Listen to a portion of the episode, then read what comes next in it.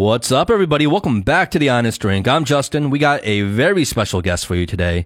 I had such a great time talking to him and having him share his experiences with us. He is a retired American physician, epidemiologist, and biostatistician. He has had over a 30 year career conducting federally sponsored research. He has worked with the FDA and pharmaceutical companies and has served as expert witness in both state and federal cases. He has spent many of his years also investigating cell therapy for heart disease and teaching graduate classes in epidemiology and biostatistics. And if you're not sure what epidemiology is, it's really the job of investigating patterns that affect public health.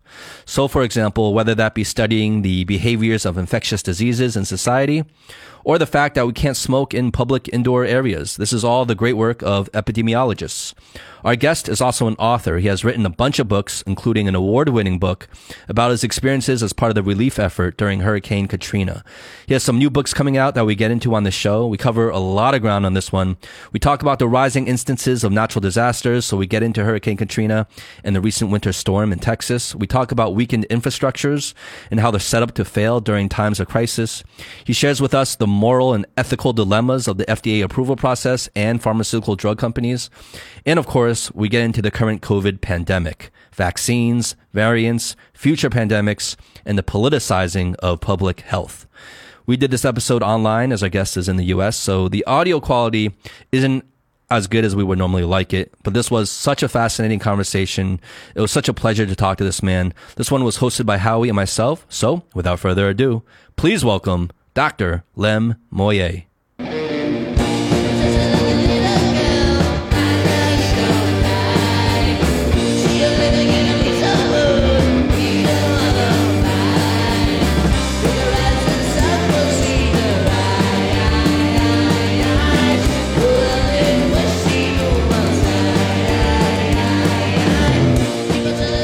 Howie, did you have a question?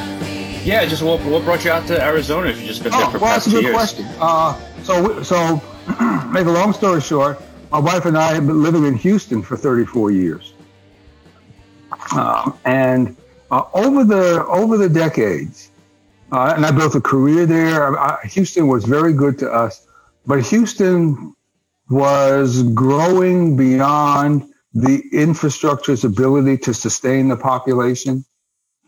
And number one, uh, and I was retiring in 2019 anyway.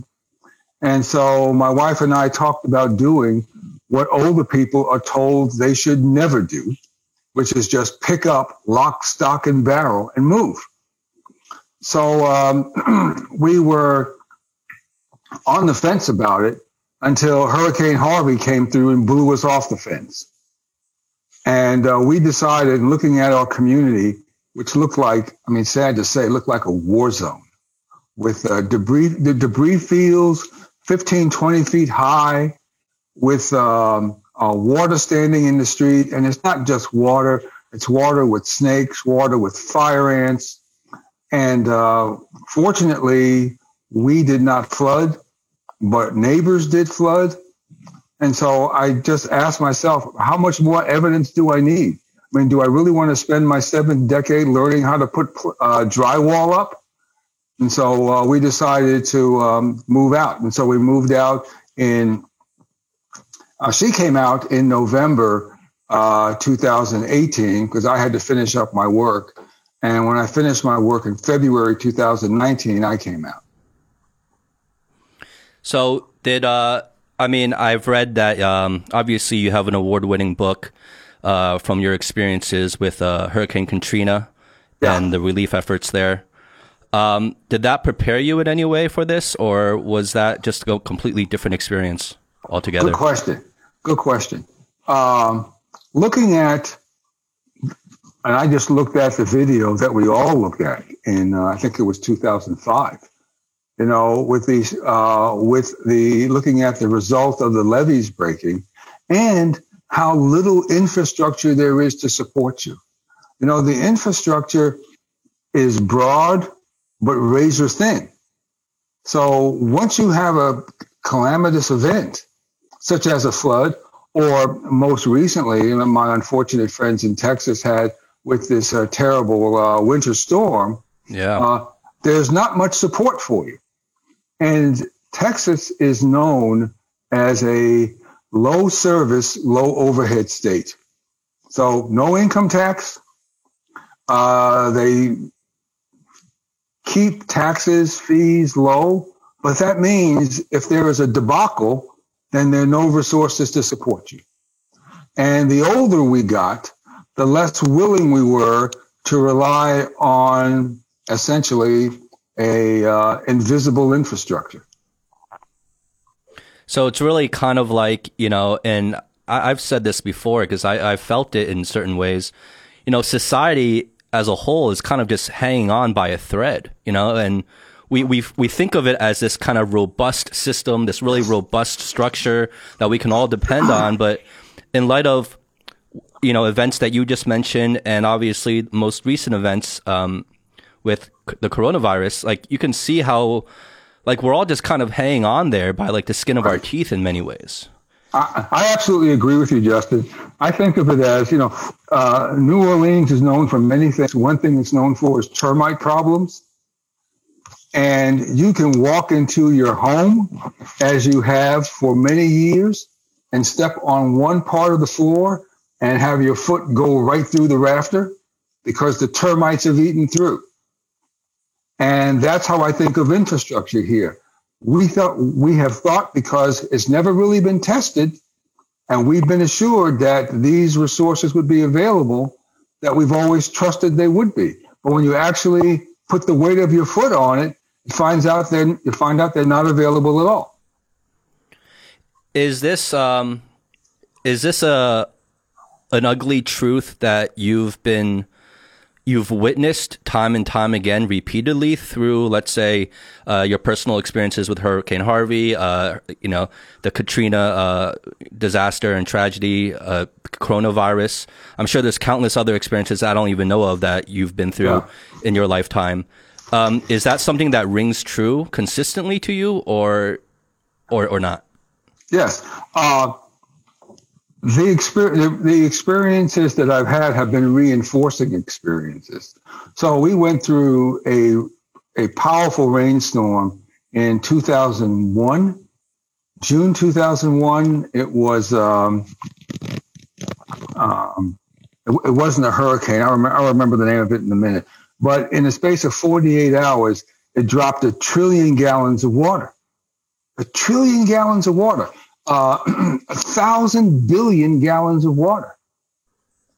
And yeah, you can't. I can't even. You can't like wrap your mind around that kind right, of it, it, volume. Exactly, exactly. And you know, everybody's hurt, everybody's damaged, and the infrastructure response is weak.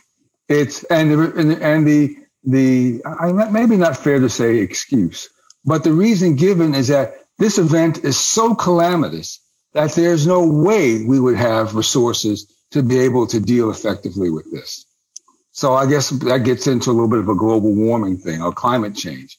Then in 2008, we had Hurricane Ike, and Hurricane Ike, uh, we lost power for three weeks. And again, wholly unprepared for that. Uh, in, in Houston, at that point, we expected to lose power. You lose power at the drop of a hat really any hat, but uh, it comes back in two hours, 12 hours, but it comes back relatively quickly. Here it didn't come back for almost three weeks. And day after day goes by, and you begin to feel like you're not in the United States because the experience is so different than the expectation. And then uh, we went through, of course, uh, Harvey, in uh, 2018, and uh, and and Harvey really was the backbreaker. I mean, there, there, there were unfortunate people. I mean, my wife and I were really very lucky. There are unfortunate people. There's a lady who was living in a structure. Let's just call it a structure, which had four wood posts and sheets that didn't cover all four sides and she would have to try to negotiate how to take care of her personal hygiene in a circumstance, uh, in this terrible circumstance. And this was occurring not days, but months after the event. And there's, but it's the same story, Justin. Uh, a huge, a hue and cry about we can't go through this anymore. And then when that dies down, uh, the economic interests begin to rear their heads. The folks who want to redevelop land so that it could be sold for profit, uh, principally. And there are people, real estate groups in Houston who are trying to sell plots on land that had flooded during Harvey. How in good conscience can you do that? Because you're setting another family up for disaster. And you're hoping, well, maybe it won't flood for three years or five years or nine years. But the fact is, it is going to flood again. But they cannot develop a long term solution for this kind of problem in Houston. Because just like in New Orleans at the end of Katrina, there was a hue and cry to just abandon New Orleans. New Orleans is a lost cause. Katrina is not the last. It's going to be, it's one in a sequence of powerful storms. Let's just move everything north to maybe Shreveport or um, uh, uh, other points north in Louisiana. But in fact, what, what happened? Cultural interest argued against it, political interest argues against it, and in the end, that was the inertia that kept New Orleans where it was. And so these poor people, actually, the population in New Orleans now, I think, is about um, maybe 70% of the peak pre Katrina uh, level. They are um, vulnerable. They continue to be vulnerable. You know, what what good does it do for you to rebuild a your home on your block if you're the only home rebuilt and all the others are debris and they're wiped away? What kind of I mean you have no community. What kind of phone service do you get? What kind of cable do you get? What kind of infrastructure support do you get? Is you know, this uh I'm sorry. Go ahead. No, please. No, go ahead. It, is this is this why you wanted to uh, you decided to write a book about Katrina? Uh, actually, not. Uh, I wrote a book about Katrina because uh, the my experience with the Katrina evacuees was far different than what the media was telling us. Uh, when I went to volunteer at the uh, Astrodome, the Astro Arena, Houstonians were being told that there were 700,000 hungry, angry African Americans descending on Houston. These people, we were told, left their children behind, left their wives behind, had no regard for family, and were now descending on Houston. That's what we were told. The people I interacted with where, where it was it was another dimension. Let me give you an example. This is the this is my first example of of the of the character of these people. Um, when we heard they were coming, we knew that they needed support. We knew they needed shoes, underwear, toiletries, uh, clothes, uh, food, and so we were told there was a staging area at a Toys R Us parking lot. So my wife and I bought some uh, uh, personal hygiene uh, equipment and went over to drop it off. Now, I fully expected this was going to be a melee, that people were going to be fighting each other to get at this stuff. When I got there, I saw that no one had taken anything for themselves. What they were spending their time doing was organizing the piles of clothes. So you had children who were making sure that when socks were balled together, they matched, who were making sure that a left shoe and a right shoe were always put together. And they spent hours doing this before anybody took anything. Now, the impact of that is that, my God, these people who one could argue have every right to be angry because they've been rejected by what culture, society, uh, infrastructure, whatever. They have every right to be angry are showing far more compassion for each other than anybody thought was possible. The impact of that is that if these people can be that way, then I can be that way. I mean, it was a it was a direct heart to heart transmission.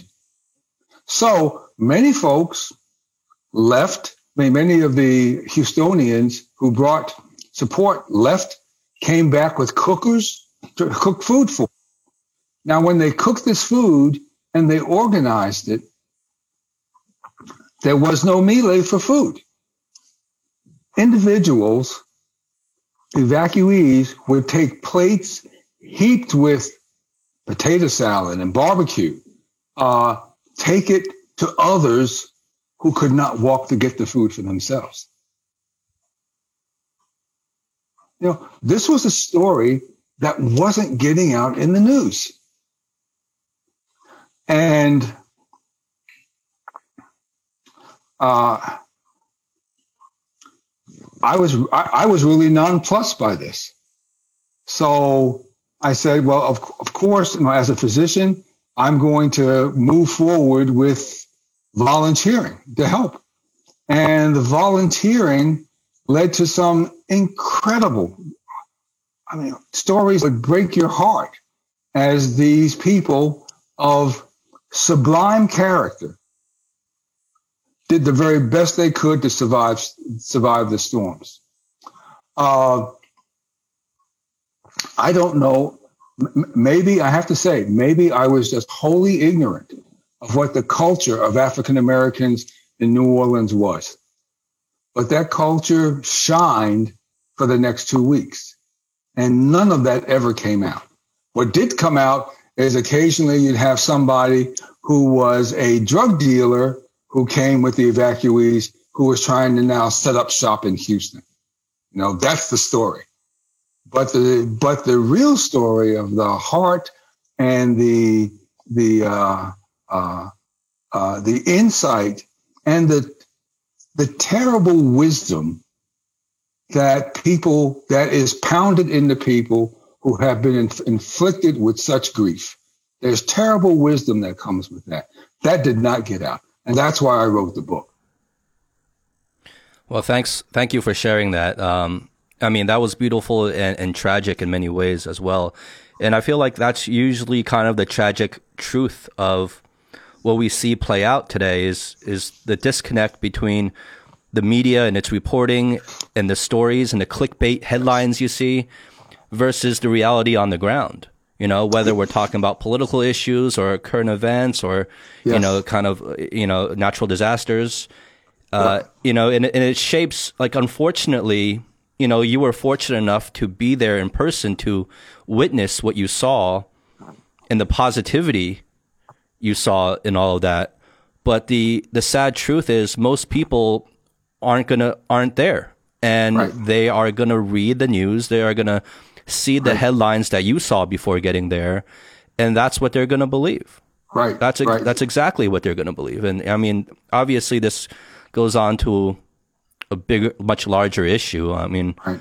we're no you know, experts we, in this, but we, we we don't seem to be able to appreciate the limitations of the media. And by that, by this, I, mean specifically this, that the media is a terrible way to learn about people. Uh, the only way yeah. to learn about people, be they Ethiopians, be they Palestinians, be they Aleuts, be they poor whites in Appalachia, the only way to learn about them is to be with them, is to experience what they go through. And you realize, you know, we are all human here. I mean, if I were in their position, I would likely feel the same way they do. You know, we need to have, but instead what happens, I think, is that we wind up getting siloed and we get our um, we get our information digitally and it is a poor translation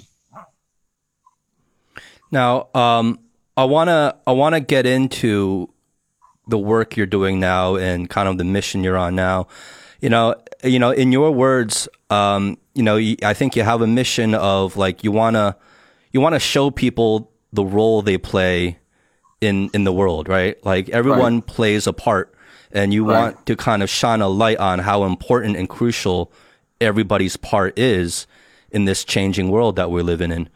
Um, you know, what is this something that's always been inside you that you've always wanted to pursue, or is this something through your whole entire, you know, illustrious career that you've come to develop? Uh, it's a combination of things. I I ached and failed um, as a faculty member and physician to really articulate what I was trying to say um, and trying to develop as a thesis.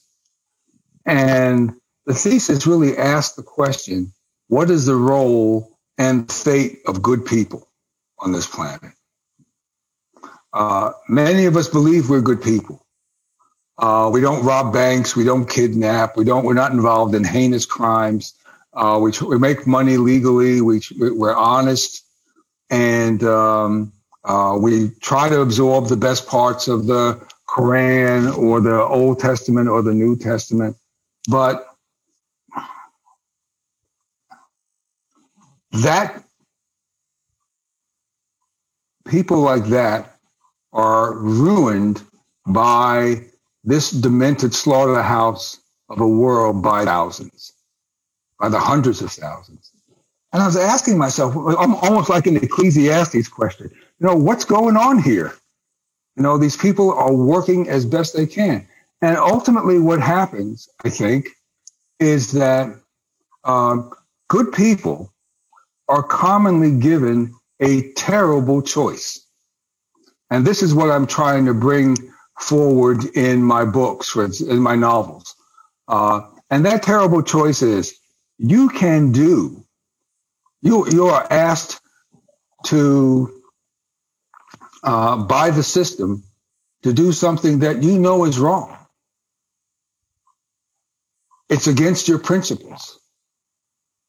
And you have a choice. You can stand for your principle and you can say, look, uh, politician, look, boss, I'm sorry. This is wrong. This is why it's wrong. I think you should know that. And I'm not going to do what you should, do, what you tell me to do. And you pay a horrible price for that. I mean, it's not just a wrist slap. It is a terrible price. If you look at the Catholic priest who stood up in 1938 against Nazism in Germany, and stood to take the side of the Jews, well, they were incarcerated with the Jews and they were murdered with the Jews. So that is a terrible price to be paid. I mean, you just don't lose an income tax deduction. You know, you really have to, you really wind up, I mean, not just an income tax deduction, you lose a kidney, you know, or your family is ruined, or your career is horribly mis, uh, changed. So that's terrible. But look at the other choice you have. You can go along with the system. You can say, oh, you know, this is a small thing. Uh, I can really live with this. This is really not against my principles. I'm sure we'll be able to straighten it out later. And you take that choice and you lose yourself. This is a indescribably disappointing choice that good people have to make. And what you, I'm trying have, to, yes. Do, do you have like a specific example of, of what you're talking about? Because I, I, I get you all the way, but are you, were there certain events or things that you witnessed or maybe things that even happened to you personally, um, that you can kind of shine a light on that sure. you're talking about? Sure. Uh, I'll, I'll, give you one, I'll give you one example of me, and then I will uh, point to an example in in uh, uh, public health. So one uh, opportunity I was given was to work for, become a special government employee for the FDA. And my particular role would be to try to help answer questions about new drugs that were political hot potatoes for the FDA. And uh, so in 1996, I was asked to help rule on a drug uh, that was actually it's very popular right now. It's called Carvedilol for heart failure. And I was asked to review the data and see if the data supported what the company said it supported. And I looked at the data, looked at the data, and I said, you know, I don't see how I can get where they are from this data. But other committee members seem to have no problem with it. So I'm wondering whether I really am, have I missed something?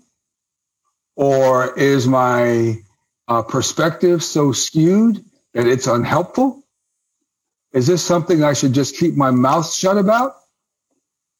And I decided, and I actually got very angry with myself. I said, look, this is what you stand for. These are the statistical probability principles, epidemiology principles you've built your career on. Are you really going to abandon them now? And I decided, no, I would not.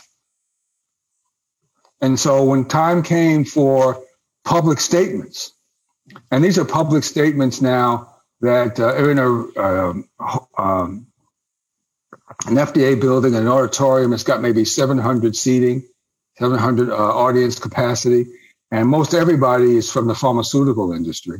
Or, or at that point, they were stockbrokers because we didn't have cell phones, so they'd have to listen and then run out to run out to the uh, lobby to make phone calls to their uh, investment houses in New York. But uh, I just held forth and said, look, these are the principles that are epidemiologically valid. They have been handed down to us over the years. We all use them. We trust them. We can understand results based on the uh, based on their use. And this is not a time to abandon them. And so I led the committee in a vote against the drug. Against the drug. Well, a couple things that happened. The stock of the company dropped 12% that night. And the company hit back hard. You know, uh, I remember getting a letter from uh, uh, an individual who who began his letter with, "Thank you, Dr. Moyé, for killing my father." And the argument was his father had heart failure and would have survived, but for my push at the advisory committee to have him have the drug uh, uh, not approved. Wow. Uh, I also got over a weekend. This was a very tough weekend. I got um, 12 letters from sing- from statisticians across the country lacerating me from my point of view.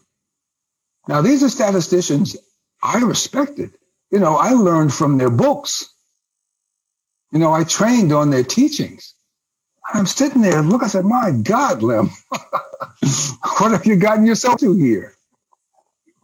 And I finally realized, I finally realized they had been paid to write the letters. I mean, these folks aren't writing me out of a sense of moral outrage. They've been paid. You know. How do you find out about this kind of stuff? Huh? How did you like? How, how would you uh, come to that the uh, the idea that they were getting paid? Uh, because these are letters that are so unusual in, in, in the field. So they don't have to tell me they're being paid. I just came to the conclusion that 12 letters at once come from, I mean, they come in one packet from 12 different people. This is all externally organized. It was all um, um, directed to me to show me that, in fact, I made a mistake. I was uh, removed as a voting member from the committee. I was uh, not permitted to re up, be renominated as a committee member, and any opportunity I had for consulting went right down the drain. So in the end, I lost. Um, well, let's just say I lost uh, up to $10 million in consulting fees. Oh. So, what was your response at the time? I mean, when, when these letters were coming in from other scientists and other biostatisticians that, you know, some people that you even respected in the field, right. when these letters were coming in, was your first kind of initial reaction was to kind of try to convince them and defend yourself with the data and with the evidence that you That was that not my first saw? reaction. My, my, my first reaction, to be quite honest, was self repudiation. My God, Lem, how could you get this so wrong? That these eminent people are going to take time out of their, their day to come down and school you on the basis of epidemiology and biostatistics. That was So my you just first thought you were wrong. You That just thought my- you got that- it wrong. that- that was Saturday's reaction. That's correct. That was Saturday's reaction. It was a very mean day for me.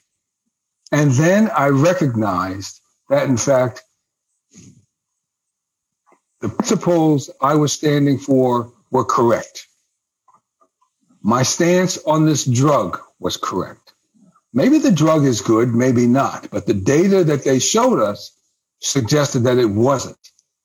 And that I had no alternative but to stand, take a stand. That was my only alternative. And when I came out of the weekend on Sunday, I felt much better. During this process, were you were you like uh, was there any type of I guess attempt at coercion or bribery or anything like that Uh, before you came out with your stance? no, no, no. I, I, I have to say that these folks in this industry are very subtle. They are not going to say to me, Hey, Dr. Moyé, you know, we got a new yacht and we really would like your help in writing an endpoint, uh, uh, endpoint definitions with some members of our group. So can you spend a week on our yacht with us while we do that? You know? yeah. Uh, I mean, th- th- then they could do that. But it was, well, we're more than happy to support you, Dr. Moyé, in your work and give you opportunity for career growth. Uh, we just need your help on this issue. And it was an issue that I just couldn't provide it for. Did this uh did this permanently change the trajectory of your entire career? I would say it did, uh, because I probably wouldn't have worked as long as I had if I had the opportunity to consult uh, uh, for the um, industry. But um, so so there's losses. So so the the, the principal impact was economic. Uh, there's also an administrative impact in that the FDA is an administrative group and administrators don't like troublemakers. And I was tagged now as a troublemaker. So this uh this actually just my my theory because before we got on the podcast, I was kind of going through kind of your biography and, and just going through the synopsis of your writings and the books you've written. And I had formulated a theory um, about you that I, I think is pretty accurate. You can tell me. But, you know, all of your books, with the exception of just two, and you've written a ton of books, but just with the exception of two, are nonfiction uh, books. They're scientific books, they're academic books, professional, expert. And then all of a sudden, out of nowhere, it, to me at least, it felt like all of a sudden now you have two fictional novels that you're writing. Yeah. And I read the synopsis of both novels, and there's a very common there's a common theme that runs between both of those books. And it's kind of centers around, I guess, the moral and ethical fallout, you know, that surrounds the entire system in how drugs are developed, how they're tested, how they're funded, and how they're ultimately approved. And it seemed to me, I got the feeling that okay, I think this is something that Dr. Moyé probably witnessed and experienced in his real life, but he's kind of writing it in the under the guise of a fictional novels as to maybe not get into too much trouble. Maybe is there is that accurate to say? Uh, I don't worry too much about trouble. Uh, okay. a, a couple of reasons. One, I'm retired, so it's not like they're going to take grants from me or going to have some impact on me, uh, economic impact on me. So I don't worry too much about that. Uh, and, and, all the and, and, all the trouble that they could produce for me, they already have uh, when I was a junior scientist. So I don't I don't worry too much about that. But I will but I will agree with you in that there has been this rumbling in me, this ceaseless rumbling that I need to write about the scientific industry in a way that lay people can understand so that they can so these need to be emotional experiences about circumstances that a lay person can understand and then ask themselves the question well what would i do if, it were, if i were in that circumstance um, and the books give examples of people who make the wrong decisions and who have just disastrous consequences happen to them. And the voice in their head was, oh, this will be nothing. This is no big deal. Don't worry about it. You know, nobody's going to remember this. Just move on. And in fact of the matter is, it winds up having uh, uh, tragic consequences for them. So, yes. Uh, and I'm, I'm writing a three a, a three volume uh, novel now, and I'm talking. I talk about and I traced the development of scientists who actually focus on doing being true to their principles and the terrible prices they pay, and the scientists who are not true to their principles who lose themselves and that that that book is uh that well those series of books are gonna be is called Catching Cold, right? Yes, that's, that's right. Gonna... The, first, the first volume, Breakthrough, is out, and I'm in the middle of writing the uh, second volume, Rivers of Redemption. And then you also have another book, uh, no, another novel coming out, um, Saving Grace. Yeah, Saving Grace. Now, Saving Grace is my first novel, and it, okay. it's kind of my labor of love. You know, uh, I first wrote it. I didn't. I didn't know how to write novels. I started writing it in 2005, I think, and it was a real chew job. And I would come back. I'd come back to it, and I'd learn something else about novel writing, and come back and come back, and then just was bedeviled by copy editing. But finally got it together, and so it's re-released this year. But it is about a, a young scientist who has a terrible experience she does what she believes is the right thing, and she is vilified for it. She loses her job over it, and uh, she then decides to take the other path, and there's nothing but sorrow for her there.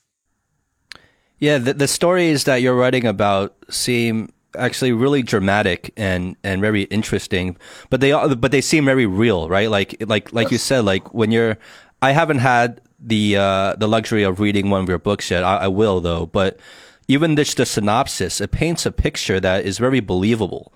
And, you know, it, it really just all centers around kind of walking that ethical and moral tightrope. Yes. You know, yep. and, and one slip to either side and, you know, yep. you could be screwed. Yep. And so what I have to do, and I haven't done it in my books yet, Justin, is to deal with the other shoe. So if one accepts my representation that if you're a good person, these are the two alternatives and this is coming for you. How on earth do I manage this?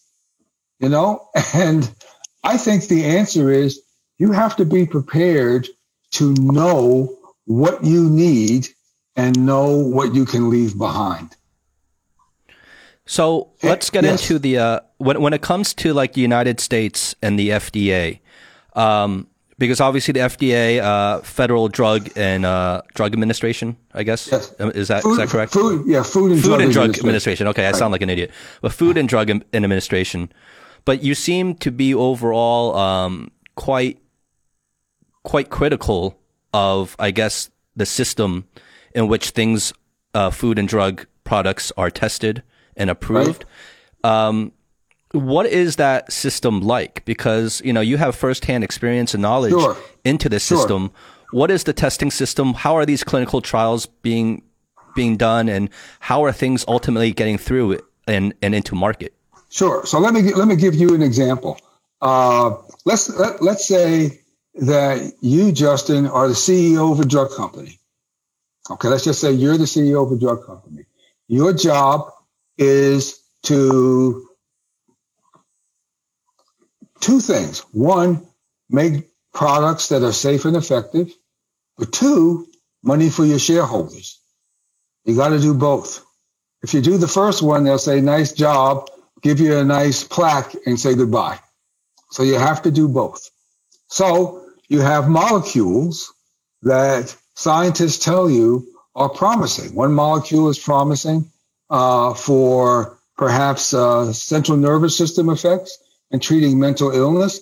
Another molecule is promising for heart failure.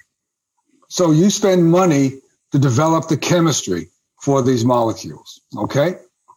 And most times the chemistry fails. The molecule can't live in, I'm sorry, I don't mean live. It can't keep the right configuration for in, in the pH that is in the central nervous system, for example. So there went $90,000 down the chute. Okay. And you have a few other molecules you work up and now those molecules seem to be able to function uh, in vitro. And so now you begin animal studies. And in the animal studies, the animal studies fail. So the animal studies cost you maybe $175,000. Okay. If, if you get that far, then you're able to start some phase one human studies. These are studies in primarily normal volunteers who are who take this drug and are monitored very carefully for any effects, for any effects, okay? And so the drug that we thought might have been effective for heart failure causes seizures. Well, nobody anticipated that, you know? And so that fails. And now you're talking about up to a half million dollars of investment down the tube. And you then go to phase two studies. Phase two studies cost hundreds of millions of dollars. These are studies, small studies in patients, not normal volunteers, but patients who actually have the disease. And you find that most, and most phase two studies fail. So now you're in the order of hundreds of millions of dollars down the tube. Then you come to the phase three study for one, and one drug gets to phase three. It's a large study which replicates the phase two result. So again, looking at sick people, we now know the dose of the drug to give and we assess them for benefit.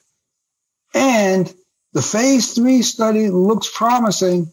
Unfortunately, there's a relatively rare adverse event that occurs. And now the question is, what is the role now of the company? Now, shareholders, I, I first of all, I am not a, uh, I am not a fan of shareholders. Shareholders to me are interested in money. Okay, so I, I get capitalism, but I am not a fan of shareholders. Shareholders don't care about adverse events. You know, they want return on investment. You know, and they will say to you, Justin, are you really telling me that you invested $1.1 billion in this product and you're going to sink it because of this rare adverse event? You're under a lot of pressure there. Oh, yeah. Right? And uh, likely you make the wrong decision. You'll wind up losing your job and you won't be CEO anywhere else. So what do you do? Most drug companies, most drug companies are interested in getting the drug approved. And so they try to pitch the corners and they say, well, you know, maybe we could do a post marketing study just to see after you approve the drug, just to see how serious this adverse event really is. Or maybe what we do is, excuse me, is treat people with a relatively harmless uh, intervention that will help reduce the likelihood of this serious adverse event. Maybe we can give them shots and it would help decrease the likelihood of this. But the temptation is to downplay the serious adverse event because you want your return on investment. And you want the return on investment, Justin, not just on the 1.1 bill you put into this, but on all the other drug failures.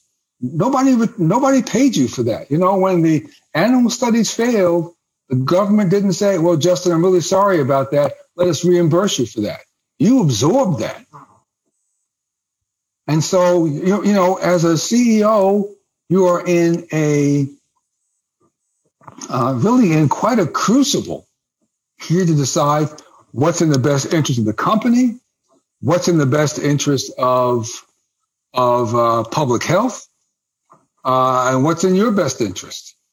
You know, my thesis is that the only way you can fairly answer the and, and Justin, I would say, if you're just thrust in this position, how terrible is that? Because you haven't thought about this before. These are these are titanic concepts for you, and you hadn't thought about it.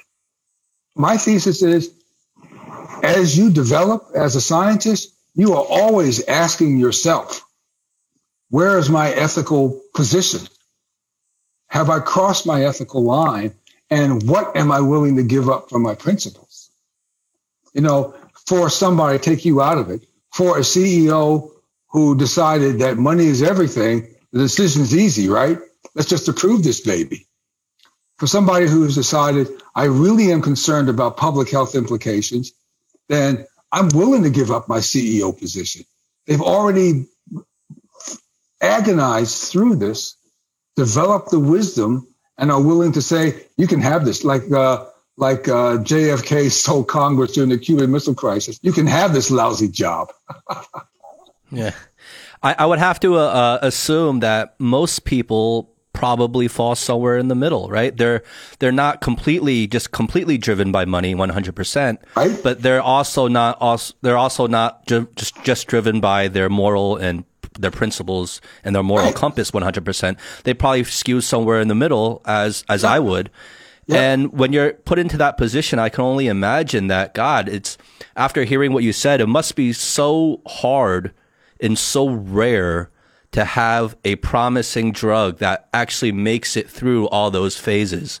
Yep. And when you finally, and after all those failures that don't even make it that far, after all those failures, yep. when you finally get one that passes through and it shows a lot of promise, and then it's, and then you have a hiccup of, you know, something, adverse effect at the yep. last stage. Yep. I mean, God, you, you got to just be pulling your hair out and your whole world kind of distorts in terms of, what you should do and what is the yep. right choice and you have pressure coming so many ways. Internally yeah. you're probably just being torn apart. I just yeah I, I feel bad. I feel bad for people in that position. So but okay justin i absolutely agree with you. That was how the carvedilol people looked at me.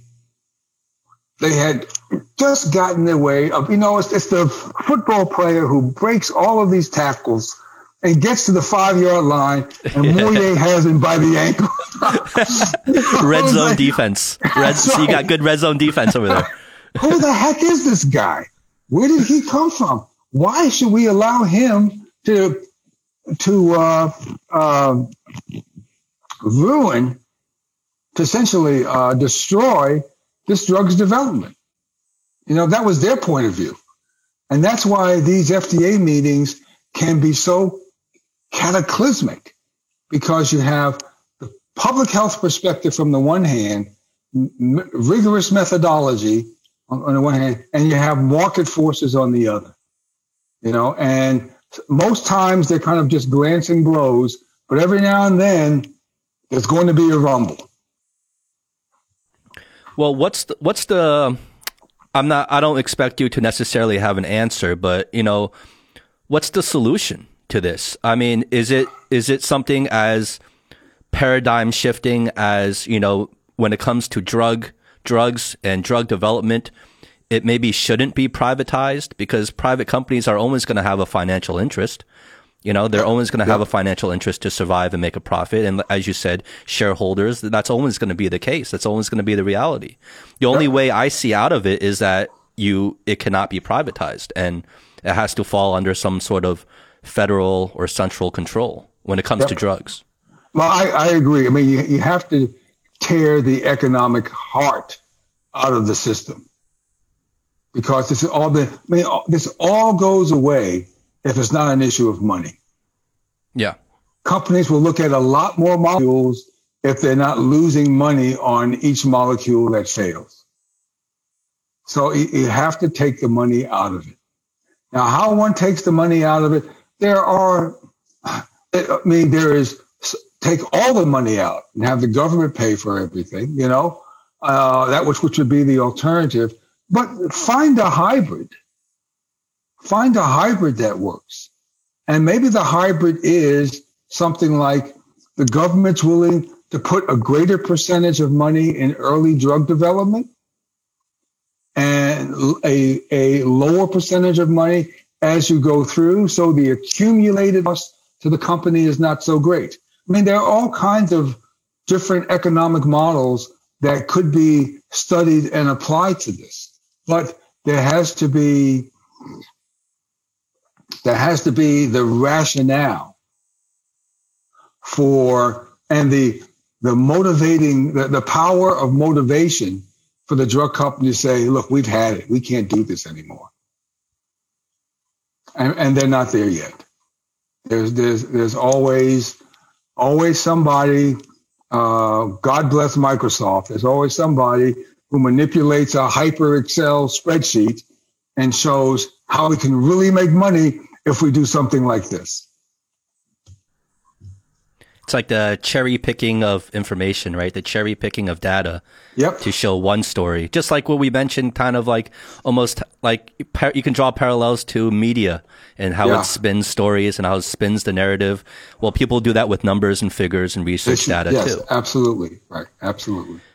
Well, Dr. Moyé, I want to, I want to switch to um, a slightly different uh, topic of discussion. And to me, this is kind of like the elephant in the room, I guess. But before we hmm. get there, um, I want to talk about your work uh, and your experiences um, as an epidemiologist and biostatistician. Um, but before we do, because I don't want to put words in your mouth, can you kind of just, in layman's terms, explain what epi- epidemiology is? Sure. Uh, let me let me correct our record that 2001 storm was Tropical Storm Allison. I couldn't remember okay. it uh, 40 minutes uh, ago, okay. Tropical okay. Storm Allison. Okay. All right.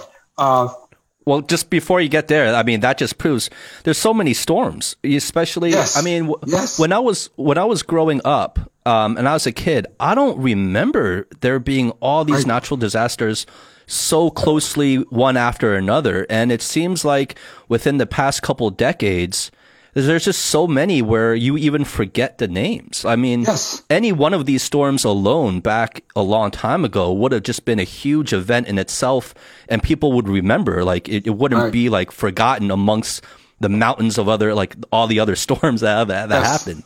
Yes. yes. So yeah, that, I mean, I, mean, I just wanted to make that comment. I mean, you know, that, that that's absolutely true. Uh, and rather than, you know, I think Americans have a wonderful capacity to solve problems. You know, you give Americans a problem, a current problem to solve, either making a vaccine or coming up with a new traffic light or working on a new communication system for a satellite. Americans love to solve problems. I think our difficulty, our weakness is that we cannot appreciate problems that aren't on our plate. You know, COVID a year ago, we were told you will have multiple waves of this. This will likely last into 2021 or 22, and you have to take steps now. People yawned, you know. And climate change is, as you point out, is another issue. You know, I was surprised to learn, Justin, that at high tide, Norfolk, Virginia floods regularly. At high tide now. Water's in the I, street. I didn't know that. You know, also I've heard, but I don't know. I heard the same did that thing in start? Miami. Uh, about three years ago. And Wow. also somebody told me that Wall Street was that way. Wall Street. So Wall Street. I haven't heard uh, that. Really? In New York? Yeah, in New York. So at high tide, there are streets in Wall Street. I mean, the subways don't flood, but there are streets in Wall Street down down by the Battery, which have water on them. And rather than have this be, oh my goodness, now we've got to do something, people just shrug it off and say, well, well, okay, pay attention to when high, high tide is, and that determines what shoes I wear. Yeah, it We becomes normalized, uh, and then it's Yes, not even right, a thing anymore. Right, right. But let me get back to your question. So, um, Okay. epidemiology and biostatistics are about the same thing. They are about trying to determine the true nature of a relationship. Uh, let me, some relationships uh, between exposures and disease are wholly coincidental. Some relationships are absolutely causal like cigarette smoking and lung cancer. It's the causal ones we have to identify because if we can interrupt the chain of causality, we can improve life. That's the idea. Uh, but it's very tough sometimes. I'll give you an example, uh, more like a detective story. Uh, a, a lady, uh, businesswoman, hurrying to the airport, gets out of her Uber and uh, crosses the street into the terminal. Okay, gets in, goes through security, checks her luggage, has a few minutes. So she goes to a kiosk, drinks some orange juice, and she dies. Dead on the floor. So, why did she die? So there are lots of questions you have to ask. Uh, did she die of natural causes? Did she have an arrhythmic death? You know, if your heart suddenly stops beating, you're dead before you hit the floor. She have an arrhythmic death? Well, that's possible. Was it some kind of quick acting poison? Well, okay, I guess that's possible. So what would that be? Uh, and it took a long time to learn that some, well, somebody found a swelling on the back of her neck where a bee had stung her when she was coming in from the Uber to the terminal. And she had an anaphylactic reaction and she died. So it just takes some clear headed, uh, uh, scientific reasoning and discipline to eliminate all of the other suspects and narrow yourself down to what the cause is. Uh, I don't know if you all remember, well, I guess you probably wouldn't. In 76 or 77, these veterans got together in New Orleans, I'm sorry, in Philadelphia for a huge conference. They were called Legionnaire. They were called, they were called legions. These veterans got together and they began to get this strange pneumonia that included vomiting and death in four or five days. And nobody knew what it was. It was epidemiology that determined that there was a brand new bacterium, brand new bacterium that lived in the HVAC units of the hotel and was spread from the HVAC units into the surrounding environment, caused infections and killed them. You know, and that was, and it's called Legionella pneumophila.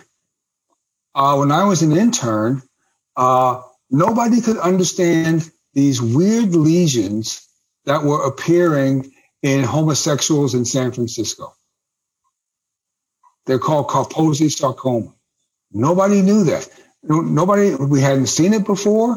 And there was epidemiologists who determined that, in fact, this is the cause of an infection, a very unique infec- infection that affects the immune system. So it's epidemiologists who do that kind of work, who are called to the scene of the crime. They get together all of the suspects, try to winnow down what the causes are, and then make a determination. A biological detective. Yes, that's exactly right. Right. I mean, yeah. and, and uh, epidemiologists are commonly known as disease detectives. I mean, another, I mean, coronavirus, of course. Uh, it starts in China, and it's the epidemic. And when it start, when it gets out of the lab, it becomes less a problem of virology and more a problem of epidemiology. Is it spreading? How fast does it spread? Uh, uh, how sick do people get? How likely is a person to be hospitalized? How likely is a person to die? It all is about observation and careful measurement. So, uh, positivity rates are epidemiology concerns. R naught rates are epidemiology concerns as we develop these models that provide some broad idea of what the future may hold. I know you're retired, but because of COVID, do you ever get like, because of COVID, did you have that itch to kind of, I don't know, put sink your teeth into this one? Oh, oh sure, sure. Uh, I had, uh, so you did get tempted to put my get my teeth back into. Arizona never really organized. They didn't call retired docs, uh, pre-graduates to come and help. But you know, the more I thought about it, that look, I'm 68. My wife is 72. She pulmonary problems. Is this really the wise thing for me to do? And that kind of reasoning kind of pulled me back from trying to force my way into being a volunteer. So, yeah, I mean, you know, I mentioned the elephant in the room before, and you know how we how we brought it up is that, you know, as an epidemiologist, and you've been in this field for over thirty years, um, but now you know you're retired, and you know now in the last year or so, you see the coronavirus playing out the way it did, and the way it's still playing out. I mean, what's going through your mind when, you know, as now more of a just a citizen and just an observer, you know, with all the experience that you have, like what's going through your mind as you see it play out in terms of how the U.S. has responded, uh, both the people or the government or, you know, whatever it is, and how people are taking it and how the response has been? Yeah, uh, I'm disappointed I think the, the, the U.S. response has been inchoate, uh, principally for two reasons. One, an, administ- an administration that wallows in misinformation and disinformation bears a lot to blame for that. But also, but also, it comes down to the American people. The American people don't think much of education. The American people don't think much of expertise. And we are paying the price for that. We are the only developed country that doesn't value, where the citizenship doesn't value education. And it has been a problem in this country for, well, since the founding fathers. This has always been a problem in this country. And there are lots of different reasons for it. Uh, but it is, it is part of the core of many Americans who just don't think much of education. They don't think, and they don't think much of what education will get you. They have a very different metric for life, and they are putting themselves at risk. Uh, I remember when crack addiction was ravaging the inner city communities, primarily African American inner city communities. And the only, and, and nothing worked. In the end, pestilence wipes out the susceptibles. You do what you can, but if people are susceptible, pestilence is going to wipe them out. I think the lack of education, the lack of interest in public health, the assault on public health workers is going to come back to bite these people.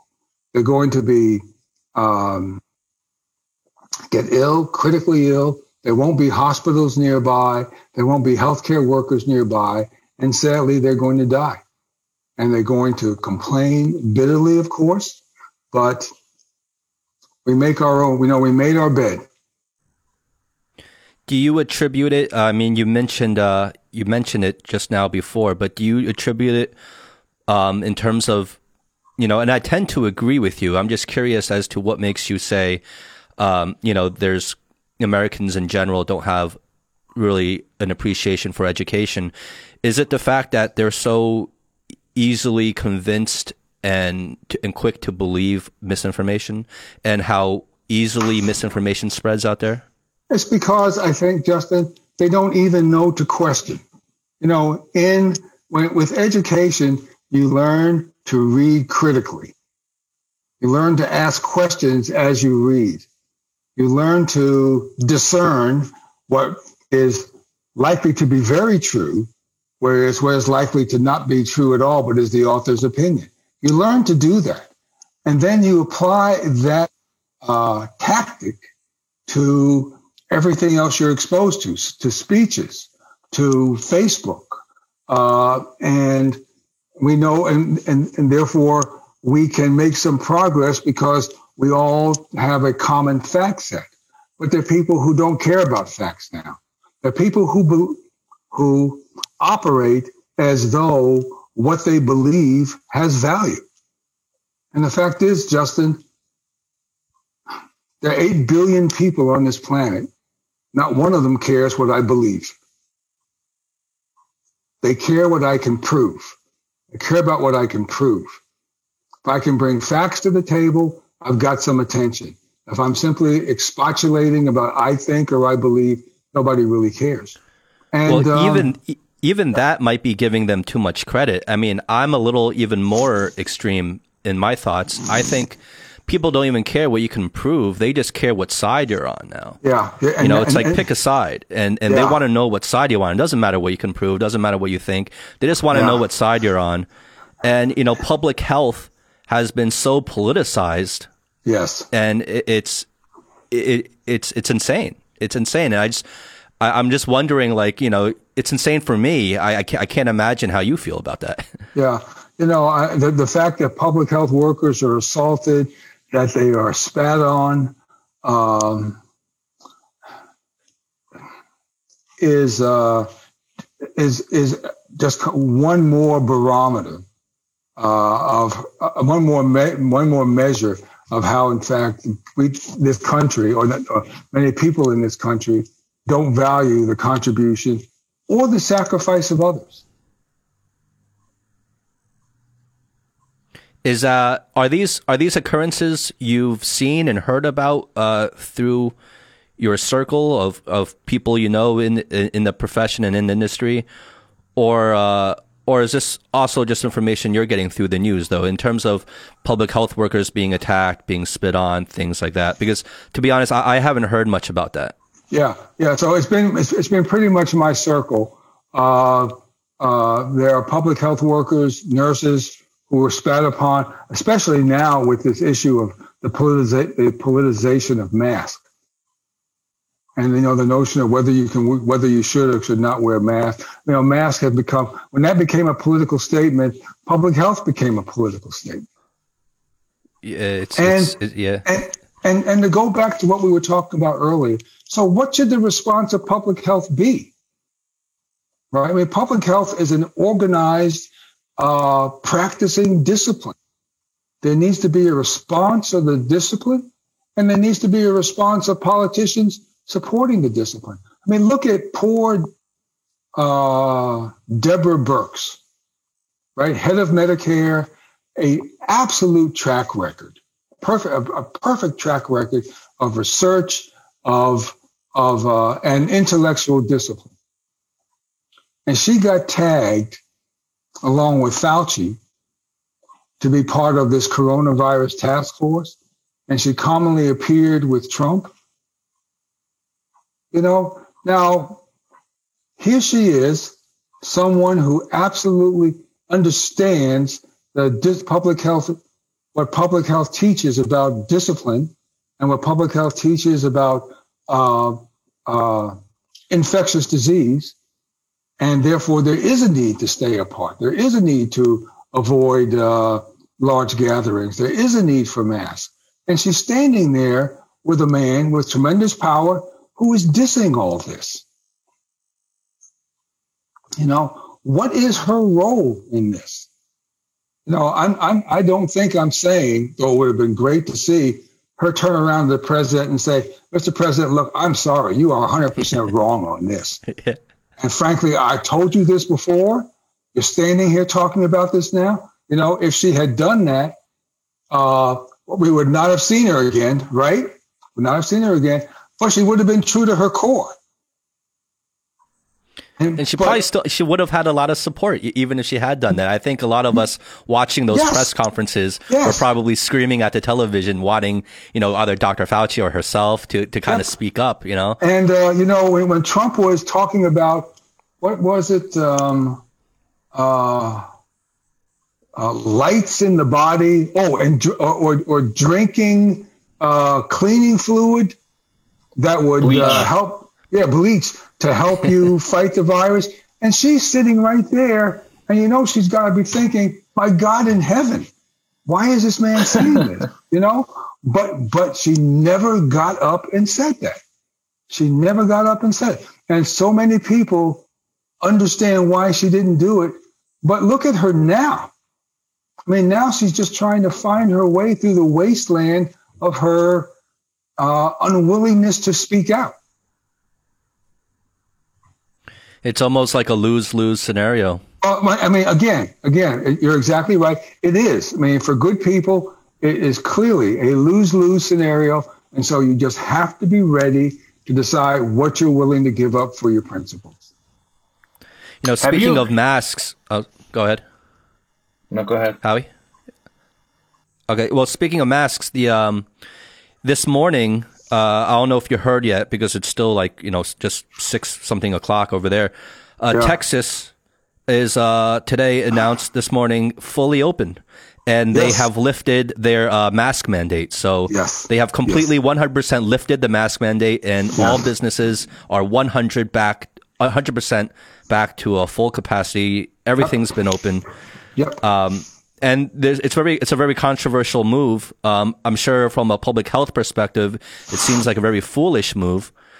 Um, but it just keeps going to what you're saying. There's this, and people are cheering, and whenever and people are still like, when people are asked to wear masks, um, at least what I see in the media again, um, you still see a lot of people booing, booing yes.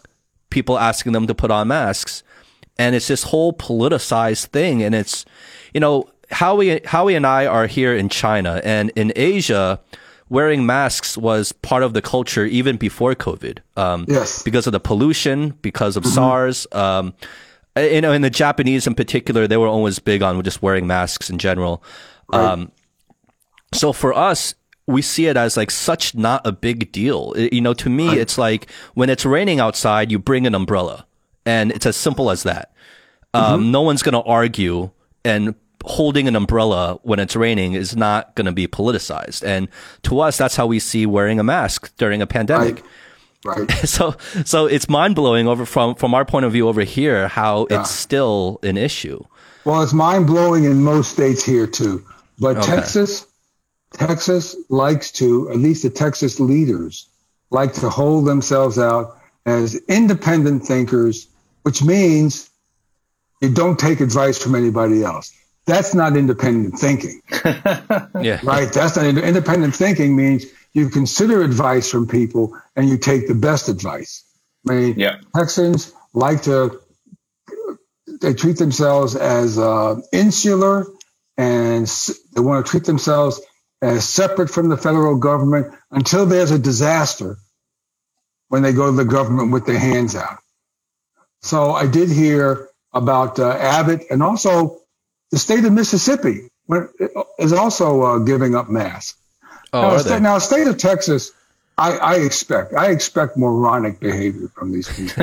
I mean, I mean, really, they mismanaged, they wholly mismanaged this last winter crisis. Even though they had one uh, eight to ten years ago, they wholly mismanaged it, and this is going to be another example, like they did last April. They opened up and sure as the world, here's a surge in May, and they have to close back down. You know, so Texans have the have the opportunity to throw these people out, get rid of this point of view, and bring themselves into the modern era. But many Texans are stubborn. There are 30 million Texans, and many Texans look at what Abbott does, look at what uh, uh, uh, Cruz has comments that Cruz has made, and they wholly support it. So, so how do you see this playing out? Um, you know, in the months to come. Oh, uh, I, I, mean, is it pretty predictable, or? I, I think so. Yes, yes. Many Texans, uh, primarily. I mean, it will be very difficult for Randall's or CVS to enforce mask when the governor says you don't have to wear a mask. It's going to be very difficult to enforce. So I think the local the local businesses are going to give way, and they're going to allow people in with ma- allow people in without masks, and this virus is going to resurge because it's all about the ability to infect people who haven't been infected, and infect rates are going to increase. Hospitalization rates are going to increase and Abbott's going to have to decide that, well, you know, we're going to have to step back a little bit. I think, I think that's the way it'll play out. I mean, viruses are pretty clear. They don't care about mandates. They don't care about, man, you know, viruses, they exist to infect and reproduce. And all they need are more people to infect. So now Biden, Texans, go ahead. Uh, sorry, B- Biden has promised um, that by this summer, I think by May or June, he said there will be enough vaccines for anyone that wants them. Um, right. Have you have you uh, got vaccinated yet? I have not. My wife is going to get vaccinated. She decided when we became available because of our age range. Uh, vaccines were available to us. It's a question of how uh, whether you can get an appointment. So my wife is looking at CVS and will likely have an appointment in the next, uh, well, maybe this week. Uh, I had decided I wanted to wait until a million people had been vaccinated and we had six months of data on them. So that will likely happen in late May. And if the data all look good, I'll go ahead and get vaccinated. I get vaccinated for the flu. I mean, I had true flu. I never want to go through that again. I'll take two vaccine shots for flu. You know, I really.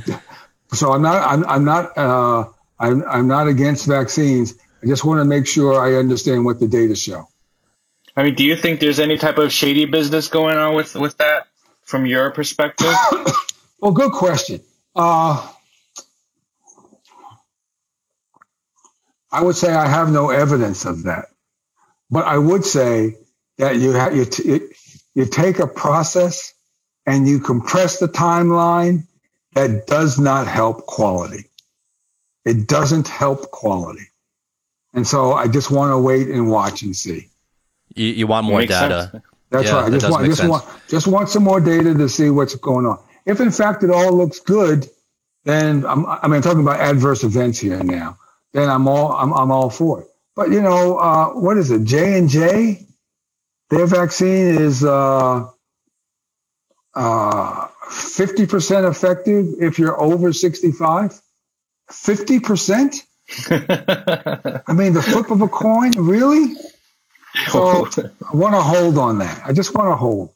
And also, we have to see how these new variants uh, do. So far, these variants are pretty minor, and the scientists and virologists tell us that the vaccine should still cover the mutation.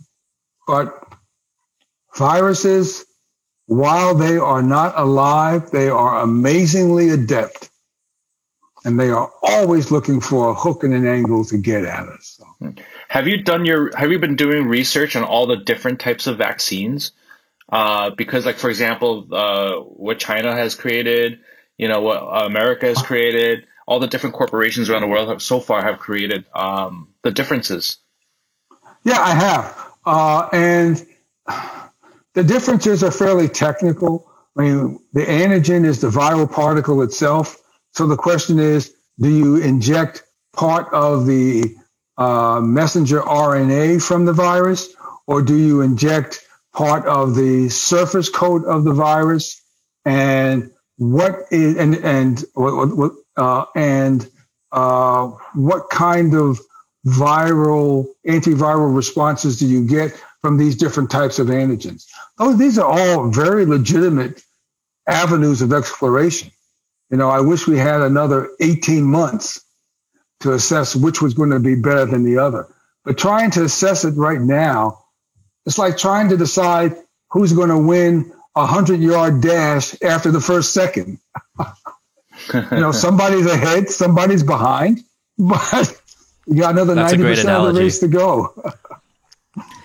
but also a comment you made earlier, you said uh, a lot of these companies are claiming that the current vaccine should also be able to cover uh, variants uh, and mutations of the virus. I mean, that sounds like a very blanket statement. That like, how could they possibly know that? Right. Like how? Right.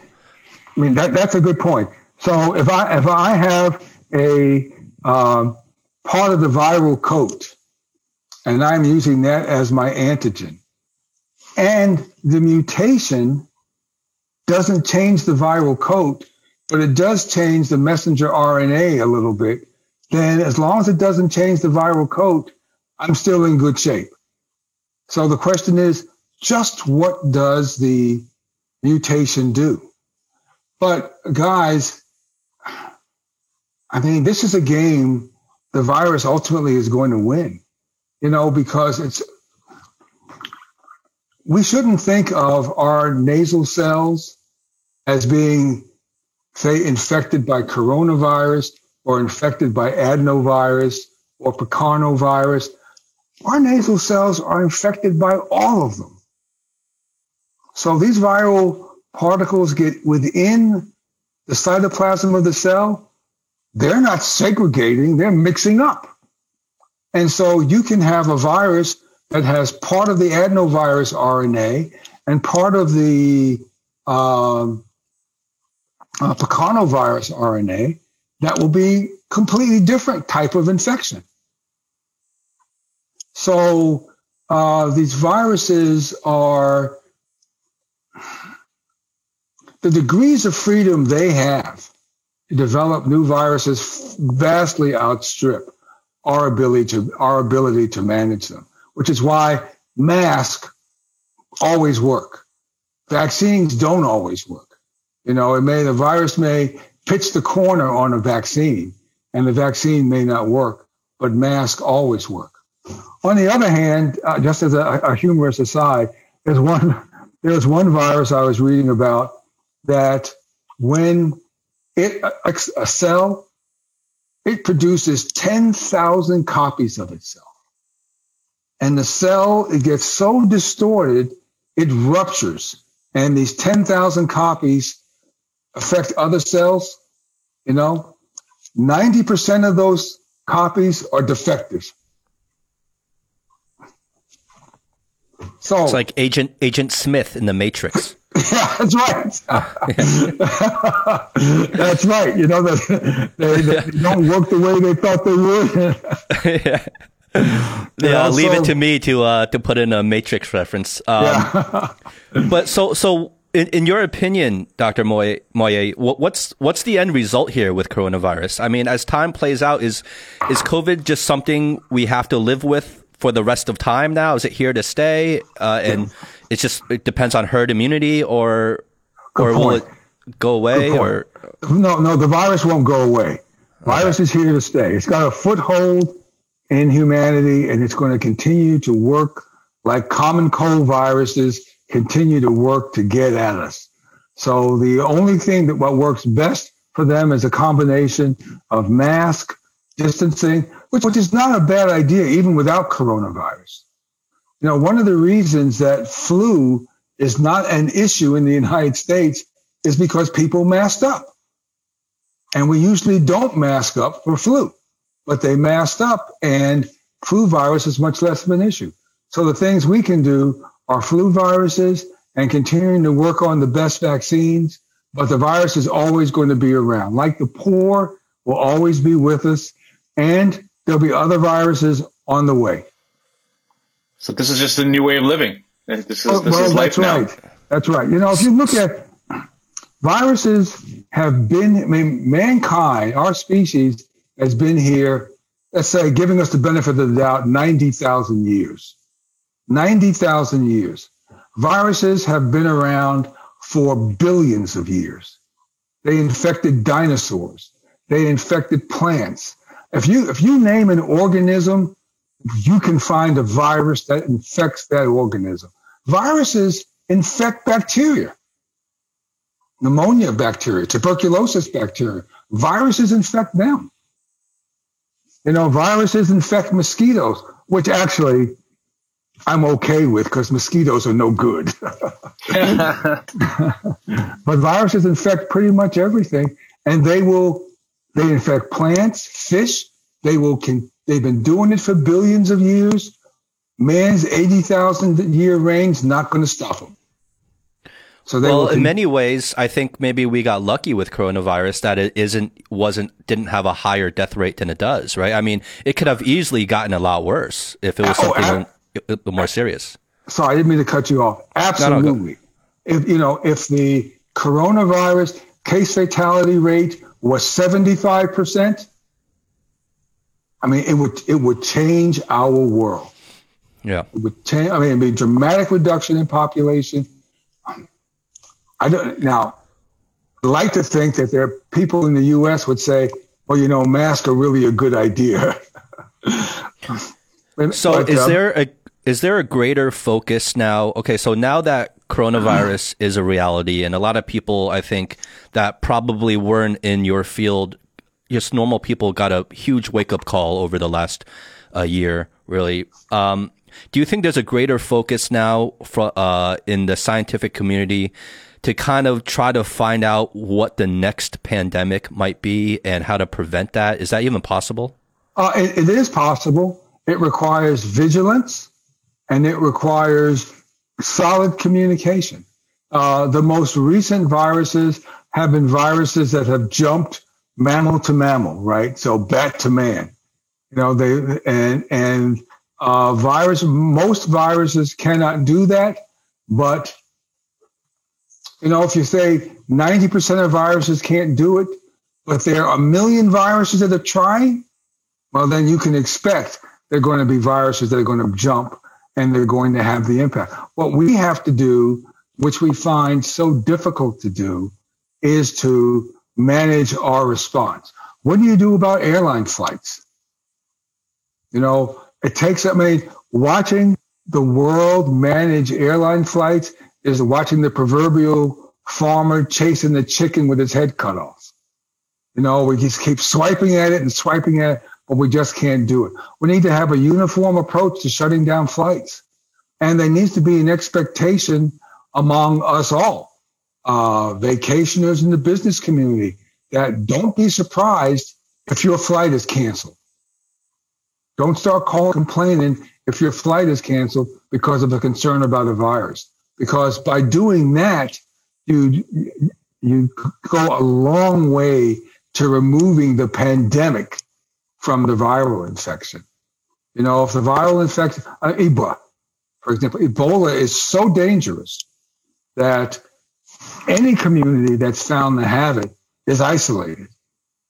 and so that's why Ebola didn't spread around the world because we understood the danger and you shut down flights coming from the affected communities. but I think Justin said to say coronavirus wasn't dangerous enough. You know, if the reports coming of China said that 90% of people had died, then there would be a huge and massive response. But if it comes out that says, well, you know, for 85% of people, it's just like the common cold, that's essentially a kiss of death for any kind of coherent response because everybody knows you can't do anything about the common cold. You endure it for five to seven days and you move on with no consequences. Yeah, I think I think there was initially there was also kind of mixed messages, right? So yeah. I think the initial reports, you know, it didn't paint it as serious as maybe it was, but at the same time, you know, the whole world saw China completely shut down Wuhan. Right. I mean, the whole city of millions and millions of people completely locked down. Right. I mean, in my opinion, if that didn't send like a clear message, like, "Hey, we're taking this seriously. This is a serious threat." I mean, just think about the logistics to to Yep. shut down an entire city like that in like overnight, basically. I mean, but I think the the common response uh, globally, at least in the Western world that I saw, was that people were kind of just criticizing the move, uh, maybe laughing it off in a way, and just not taking that kind of that move seriously in the sense that they decide, oh, there goes China again. You know, that's Yep, that's yep, communism yep. for you, or whatever you know, whatever their their opinions were at the time. And but instead of taking it, being like, look, think about the logistical nightmare it is to do that. They're probably doing it for a reason, and it's probably serious. mean, Otherwise, I- you know, it wouldn't happen. I, I agree. I mean, I was affected by that, and also the notion that the Chinese were putting up new hospitals within 10 days. Yeah. You know, the fact that they were doing that, I mean, it says to me, my God, you know, listen, the Chinese are taking this seriously. Forget about what they said the first 18, 24, 36 hours. They are taking this seriously. These countries all need to take it seriously. But the business interests argue, well, what are you, why are you doing this? Why are you making us all shut down? China is 7,000 miles in that direction. You know, if it gets bad over here, we'll do the right thing. And there's no, uh, and uh, in this country, the government doesn't have the, uh, they have the authority. They don't have the courage that says, look, thanks for your input. You're shutting down. And I mean, it was the same thing in 1918 too. You know, just people weren't prepared, and the government didn't have the authority. I mean, they had the authority, but they just weren't willing to to put their political necks on the line and say, "Listen, we are shutting down." Period. The um, looking forward, besides COVID, I mean, as a uh, public health professional, like, what do you see are the largest threats to public health going forward besides besides the coronavirus? Oh, uh, well, okay. Uh, besides, the, the most likely infectious disease problem will be a viral problem. So let's put- putting all that aside, the rest is easy. Nutrition is a huge problem. Nutrition is a, and starvation is an unforgivable problem because we know what to do. And we, and frankly, we just don't care enough to do it, really. Uh, the next thing is gun violence. Again, we know what to do. We just don't care enough to do it. You know, I get that people need to protect themselves. It's a violent world, but my goodness, do I really need to have 15 assault rifles in my house? Well, are you you're you're living? I I assume I'm not too clear on it, but I assume you're living in a region of the country where that's not a very popular opinion. Is it true? People, fortunately, people don't ask me very often, so I don't have to say. but that's right. That's right. You know, people, it's, it's, it, it is, uh, I mean, guns are prevalent. And, you know, and I appreciate that. You know, I, I live in a community where if we have a, some problem with violence, I call 911 and the police are here in three minutes. You know, three minutes. If you're living out north of Flagstaff, or if you're living uh, way west of Peoria, police will get there maybe in an hour and a half. So you've got to have something to protect yourself. I get that, and as you know, and as long as and America has been a violent society since before its inception. So as long as we're violent, we need ways to protect ourselves. But I don't think you need to have a howitzer. Yeah. the um, I think uh, to kind of um, wrap it up. I, I know you got you got a busy schedule. I don't want to take up too much of your time, Doctor Moy, but um, I think going forward, when you look in the f- look forward and in the context of disease and viruses and public health or global health, really at this point, um, do you see a pathway to more cooperation between countries and between different agencies of different countries to kind of communicate in real time. I mean, I know it's already, there's a structure and there's a system already there. Um, but I think a lot of people, because of the coronavirus, don't have a lot of confidence and faith Right. in that system. Right. Um, and Right. whether they're right or wrong, probably think that the system underperformed in this particular example. Right, right. So, um, what took us, what undermined us all, was a was the politiza- the politicization of this, and uh, the unwillingness to accept a common set of facts, the unwillingness to sacrifice for other countries, to share resources with other countries that set us back a long way. And that's, that's a human problem. And, uh, but it's up for Americans, it's up to us. You know, if we're embarrassed and we are ashamed of the government for what, how it conducted its coronavirus uh, response, then we change the government, which is what we did. And uh, now we are getting cooperation with WHO, and we are ha- we- are having uh, uh, uh, uh, less encumbered, more scientific conversations with fellow scientists. So I mean that was a step in a good direction for us. And you attribute that change to the change of administration? Yes. Okay. All right. Well, look, Dr. Moyé, I mean, honestly, I can talk to you for hours upon hours. Um, I, I honestly, I thoroughly enjoyed this. It was really an honor to talk to you. Um, you know, I would love to have you back at some later point. We can talk about some other things whenever you like to come back on the show. Okay. Um, but you know, thank you, thank you for being on the show, and we should definitely keep in touch. Okay, absolutely. I, I apologize about the confusion, the initial confusion about day, uh, but I enjoy talking to both of you and would welcome a chance to come back. Yeah, I feel like we just scratched the surface.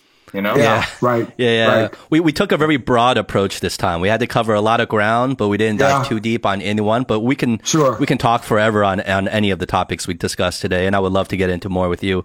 You're a fascinating mind. Um, how can people uh, find you, Dr. Moyé? Ah, well, uh, I have a uh, a website uh, which is just principal-evidence.com, and my email is lemoyer at principal-evidence.com, no hyphen. And uh, your new books coming out. How can people find those books? Oh, those books are on Amazon and Kindle. Amazon and Kindle. Okay. Uh, are they going to be on Audible? I have an Audible subscription, but I'll, I'll, I'll get the Kindle. I'll get the Kindle. I will have to check. I don't really know. Good point. Very good question. Justin. you should look into audiobooks.